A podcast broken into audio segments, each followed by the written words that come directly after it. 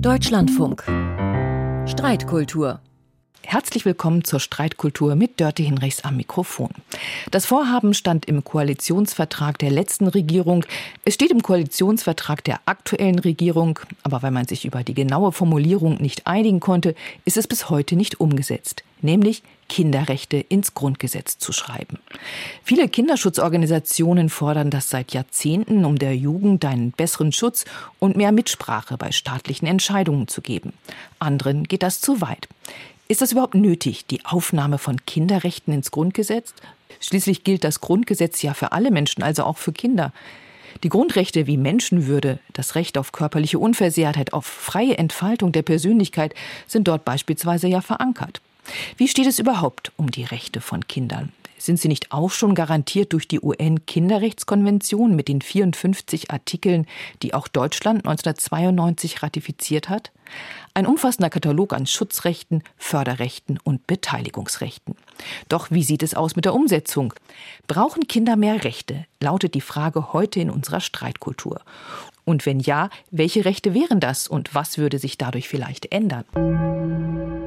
Kinder und Jugendliche haben den Bau einer neuen Autobahn vorerst gestoppt. Sie legten ein Veto gegen die Pläne des Verkehrsministeriums ein. Die Jugendlichen fordern mit dem eingesparten Geld zum Beispiel Radwege zu bauen. Möglich ist dies, weil im vergangenen Jahr die Kinderrechte im Grundgesetz verankert wurden. Wir haben ein austariertes Verhältnis von Staat, Eltern und Kindern.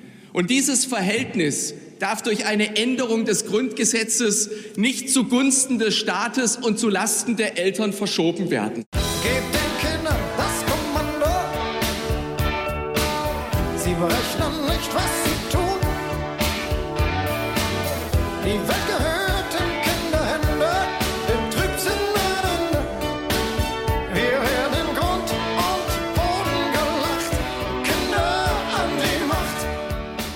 Ein Szenario aus dem Zukunftspodcast der Tagesschau, ein Statement von Thorsten Frei, parlamentarischer Geschäftsführer der CDU-CSU-Bundestagsfraktion und eine Forderung von Sänger Herbert Grönemeyer aus dem Jahre 1986. Visionen, Befürchtungen, Forderungen. Die Diskussion um die Rechte der Kinder ist ein Dauerbrenner-Thema. Wie weit Kinderrechte gehen sollen, ob sie extra im Grundgesetz erwähnt und dadurch möglicherweise eher umgesetzt werden, ob Kinder und Jugendliche an mehr Entscheidungen mitwirken sollen, die sie und ihre Zukunft betreffen, ob sie vielleicht nicht erst mit 18, sondern schon viel früher das Recht haben sollten, sich an politischen Wahlen zu beteiligen, darüber gehen die Meinungen auseinander. Auch bei meinen Gästen heute. Und ich begrüße ganz herzlich Professor Friederike Wabler vom Lehrstuhl für Rechtsphilosophie und öffentliches Recht an der Universität Mainz. Sie hat sich ausführlich mit Kinderrechten und Kindeswohl beschäftigt und auch dazu publiziert. Schönen guten Tag, Frau Wabler. Schönen guten Tag. Und ich begrüße außerdem Professor Markus Gabriel vom Lehrstuhl für Erkenntnistheorie und Philosophie der Neuzeit an der Universität Bonn und akademischer Direktor am New Institute in Hamburg. Er ist Autor vieler Bücher, unter anderem ist letztes Jahr erschienen Liebe Kinder oder Zukunft als Quelle der Verantwortung. Schön, dass auch Sie dabei sind, Herr Gabriel. Steigen wir ein mit Ihren jeweiligen Positionen. Frau Wabler, brauchen Kinder mehr Rechte? Ich finde es schon wichtig, immer wieder darüber zu sprechen, ob Kinder genug Rechte haben. Genauso wichtig ist mir aber klarzustellen, dass Kinder Grund- und Menschenrechte tatsächlich schon sehr umfassend haben. Sie haben Rechte auf Achtung, auf Schutz, auf Förderung und auf Beteiligung. Das sind Rechte, die nicht nur in der Kinderrechtskonvention der Vereinten Nationen stehen, sondern auch im Grundgesetz verankert sind. Und sie werden heute auch nicht mehr angezweifelt. Was Kinder brauchen, und das ist mir wichtig, ist eine Gesellschaft, die diese Rechte kennt, die diese Rechte ernst nimmt und verwirklicht und die Kindern die Ressourcen zur Verfügung stellt, die sie dafür brauchen. Kinder brauchen einen fairen Anteil an den Ressourcen der Gesellschaft. Und damit meine ich Geld und Zeit, aber auch Aufmerksamkeit, Chancen, soziale Infrastruktur. Und wenn wir nicht jedenfalls auch über diese Ressourcen sprechen, dann können wir lauter schöne spezielle Kinderrechte ins Grundgesetz schreiben. Sie werden aber leere Versprechungen bleiben. Ja, vielen Dank, Professor Friederike Wabler, für diese Position. Herr Gabriel, wie ist Ihr Standpunkt? Brauchen Kinder mehr Rechte? Mein äh, Standpunkt ist spezifischer oder wird spezifischer entwickelt über das, was derzeit eher nur ein Gedankenexperiment ist, nämlich das Gedankenexperiment des Kinderwahlrechts. Also ich argumentiere dafür, dass Kinder tatsächlich ein volles Kinderwahlrecht brauchen, dass das Alter 18 bzw. 16 Jahre je nach Wahl äh, viel zu hoch gesetzt ist, um die Perspektive von Kindern vollständig in die Willensbildung des Souveräns, also in die demokratische Selbstbestimmung einzubeziehen. Deswegen würde ich mich dafür einsetzen, aus ethisch-philosophischer Perspektive für die Notwendigkeit, für das moralische Gebot eines Kinderwahlrechts zu argumentieren und dann die Kinder an der Frage zu beteiligen, welche spezifischen weiteren Rechte sie dann im Rahmen des demokratischen Rechtsstaats auch noch brauchen, die sie sich dann eben über den normalen Weg der demokratischen Souveränität auch selbst geben können in Zukunft.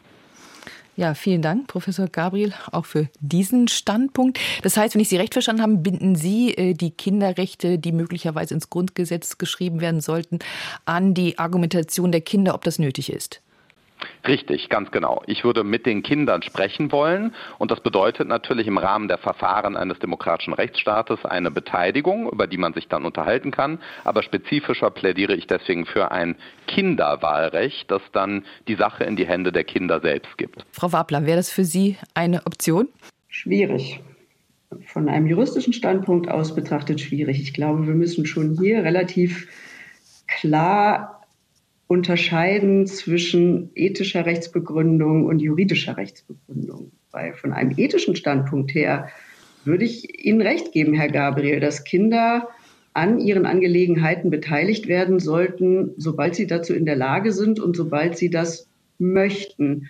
Aus einer Regulierungsperspektive ist es gerade beim Wahlrecht schwierig, aber das müssten wir vielleicht im Einzelnen aufdröseln. Ich will vorab einmal deutlich machen, dass Kinder ein ganz umfassendes Recht auf Beteiligung haben ähm, und auf Berücksichtigung. Das heißt, sie haben schon jetzt das Recht, an Angelegenheiten, die sie betreffen, beteiligt zu werden. Und das bedeutet, dass man ihre Meinung einholen muss und dass man ihre Meinung bei der Entscheidung über diese Angelegenheiten berücksichtigen muss. Das heißt, unabhängig von einem politischen Wahlrecht sind wir in Deutschland oder sind die staatlichen Stellen in Deutschland schon jetzt verpflichtet, die Perspektive der Kinder einzubeziehen und zu berücksichtigen.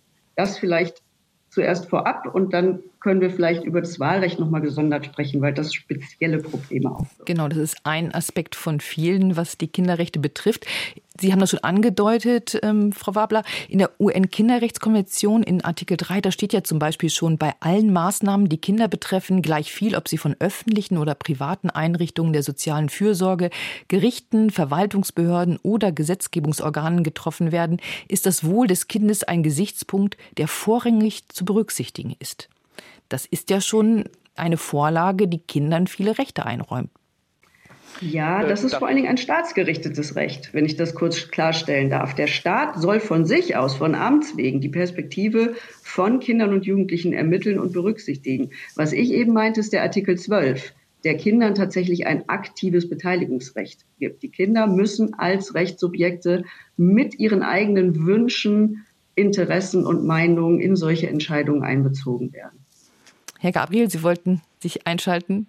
Genau, also erstmal ist es natürlich in der Tat ganz wichtig, sich zu fragen, äh, aus Regulierungsperspektive, nicht, was ist die juristische Faktenlage und äh, welche normativen Ziele formulieren wir darüber hinaus? Also was halten wir aus ethischen Gesichtspunkten, mehr oder weniger unabhängig davon, äh, was die rechtliche Verfasstheit bedeutet, für geboten, verboten oder auch bloß empfehlenswert. Und was ist, wie gesagt, die juridische Umsetzung? Das sind zweierlei Fragen.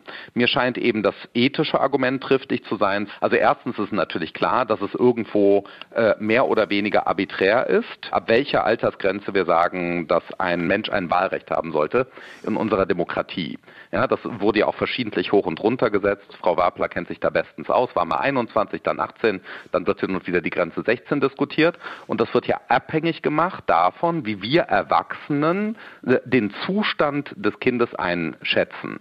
Vom juristischen Standpunkt heute haben wir natürlich eine paternalistische Lage. Also kurzum, wir Erwachsenen in Rücksprache mit den Kindern bestimmen darüber, was wir für das Kindeswohl halten. Ja? Da werden wir natürlich auch in die Verantwortung genommen. Wir diktieren natürlich nicht äh, den Kindern, wie sie leben sollen oder nur bedingt. Ja, das wird austariert. Aber ich würde sagen, dass wir eben noch die Perspektive des Kindes als eigenständige Lebensform in Rechnung stellen müssen, dass also unser Paternalismus strukturell immer noch zu weit geht. Ja, also äh, ich würde sagen, wir müssen dann eben die ethischen Ansprüche der Kinder noch besser einbauen, schrittweise in, äh, in juristische Rechte. Wie weit würden Sie da gehen, wenn wir schon mal beim Wahlrecht sind?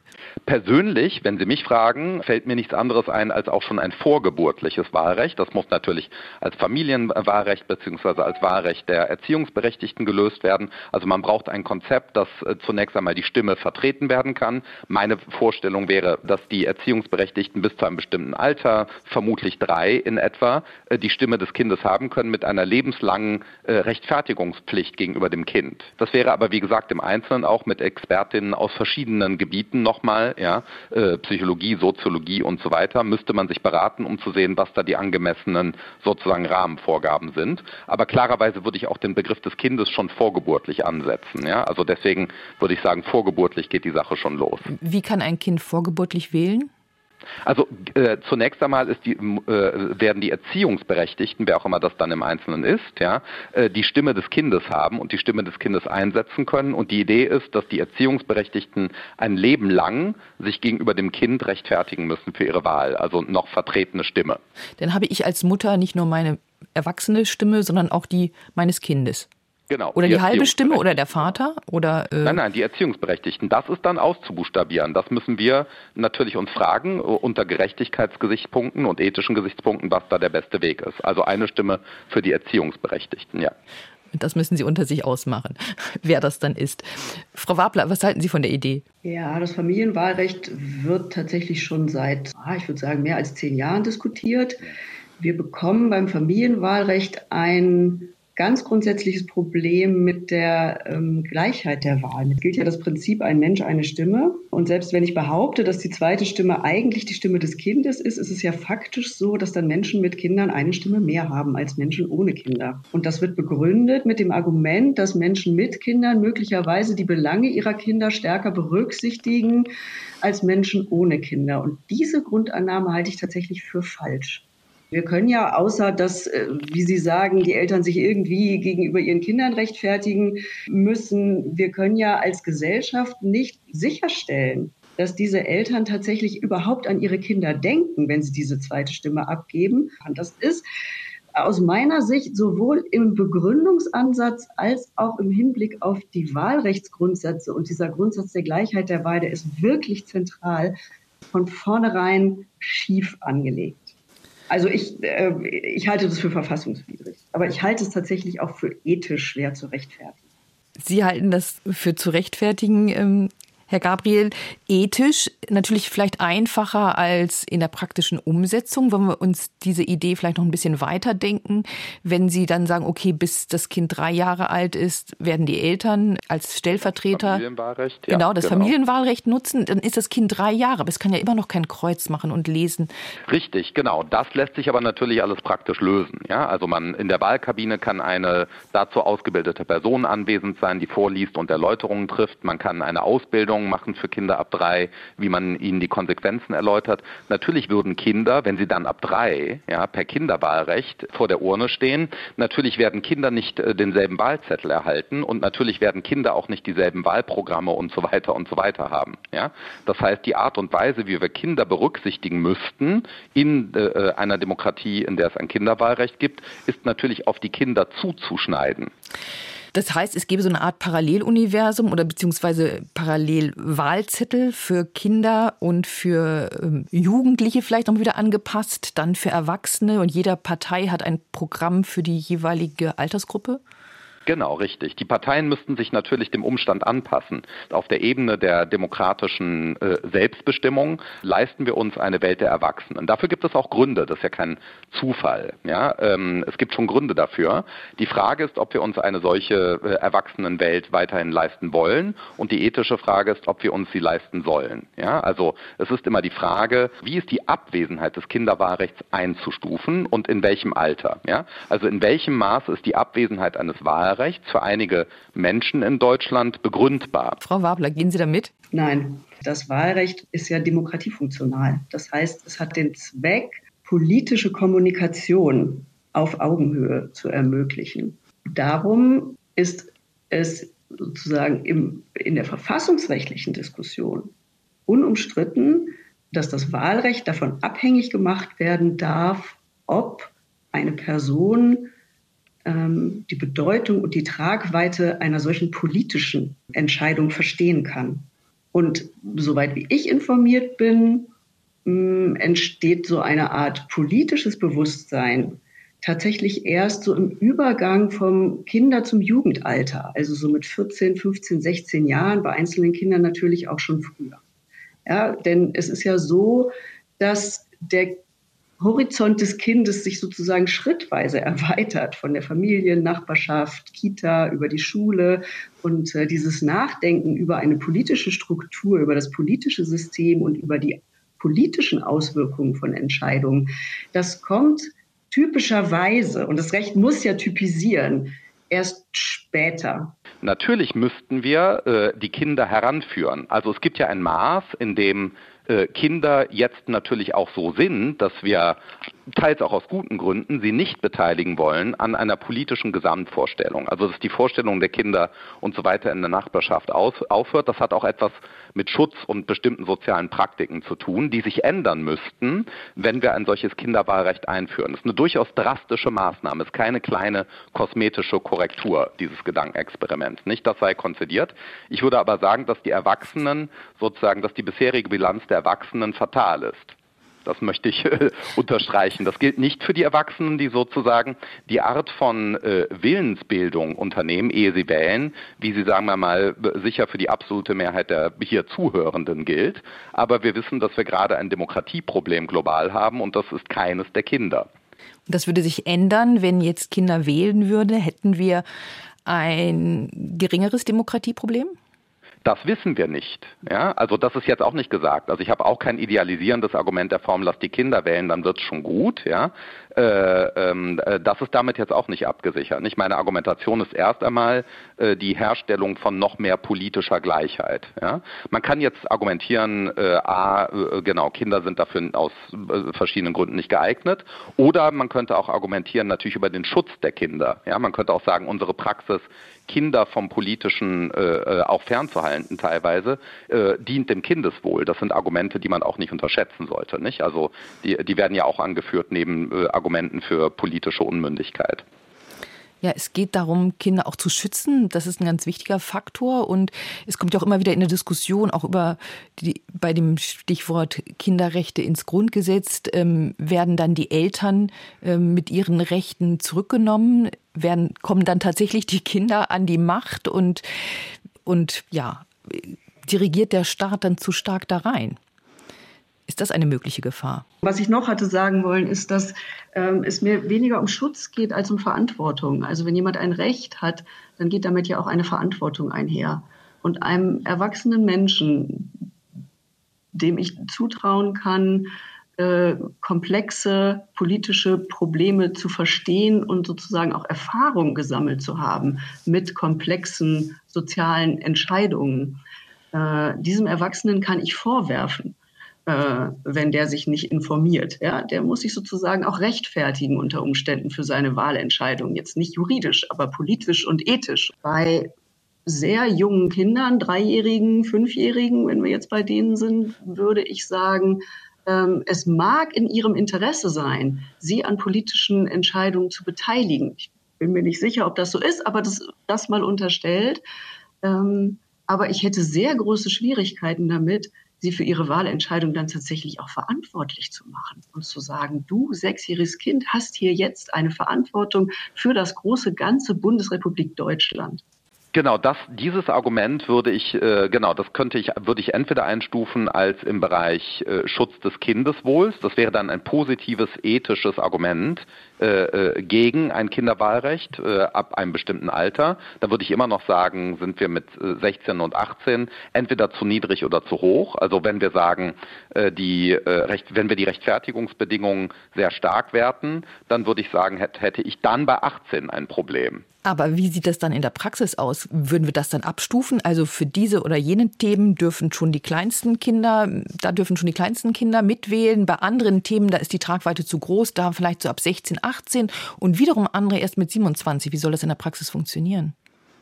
Nein, ich würde, ich, ich denke, gar nicht, warum es immer das Wahlrecht sein muss, wenn ich das mal genau. kurz sagen muss. Ne? Also ich meine, dann wären wir jetzt bei einem abgestuften System von Beteiligungsformen. Ja? Wir haben solche Beteiligungsformen. Wir haben Jugendparlamente, die könnte man stärken. Ja? Denen könnte man Mitentscheidungsbefugnisse in bestimmten Angelegenheiten geben. Ähm, also wir haben sozusagen die Möglichkeit, abgestufte Beteiligungsformen zu finden, die mehr als nur politische Feigenblätter ohne Impact sind. Ja? Das können wir alles machen. Wir wollen ja darüber diskutieren, ob Kinder mehr Rechte brauchen oder ob sie die bestehenden, die es schon gibt, Sie haben das Stichwort ähm, Kinder- und Jugendparlamente ja auch genannt, Beteiligungsformen, die schon da sind, ob die auch tatsächlich umgesetzt werden, ob sie genutzt werden, ob Kinder mitreden können beim Bau von neuen Gebieten, bei Kinderspielplätzen, bei Mitwirkung in der Kita, in der Grundschule. Auch da gibt es ja Parlamente schon, Kinderparlamente. Da dürfen schon Entscheidungen getroffen werden. Da gibt es schon die ersten Ansätze demokratischer Willens- und Meinungsbildung. Herr Gabriel, das ist für Sie kein Punkt, wo Sie sagen, da passiert doch schon einiges. Ja, das würde ich eher als Indiz dafür nehmen, äh, dass das Gedankenexperiment des Kinderwahlrechts auf dem richtigen Weg ist. Ja, also das scheint mir eine Annäherung zu sein an die Forderung der vollen politischen Beteiligung äh, der Meinung der Kinder. Ja, also viele Entscheidungen, die getroffen werden von äh, Kommunen bis zum Bund, würden sicher völlig anders ausfallen, äh, wenn Kinder äh, befragt worden wären oder wenn Kinder alleine gewählt hätten. Ja? Ich würde sagen, dass solche Beteiligungsformen das Mindestmaß sind, äh, aber dann müssen wir die auch stärker gesellschaftlich und damit unter Umständen juristisch hinterlegen. Wie steht es denn um die Berücksichtigung der bestehenden Rechte, Frau Wabler? Passiert das genügend? Wird das eingeklagt? Können Kindern fordern, hier steht doch, ich habe hier ein, ein Mitspracherecht und wenn das dann doch nicht passiert, dass ich dann sage, das Verfahren kann so nicht weitergehen, hier muss gestoppt werden, hier müssen Kinder gehört werden, dass es da auch Sanktionen gibt, wenn das nicht passiert? Also das geltende Recht ist da im Fluss. Ähm, und ich gebe Herrn Gabriel sofort recht, dass da noch sehr, sehr viel mehr passieren könnte. Wir haben im geltenden Recht im Moment tatsächlich auf vielen Ebenen die Entwicklung, Kindern mehr Räume für die Mitbestimmung zu geben und auch dafür zu sorgen, dass die Kinder- und Jugendgerecht ausgestaltet sind.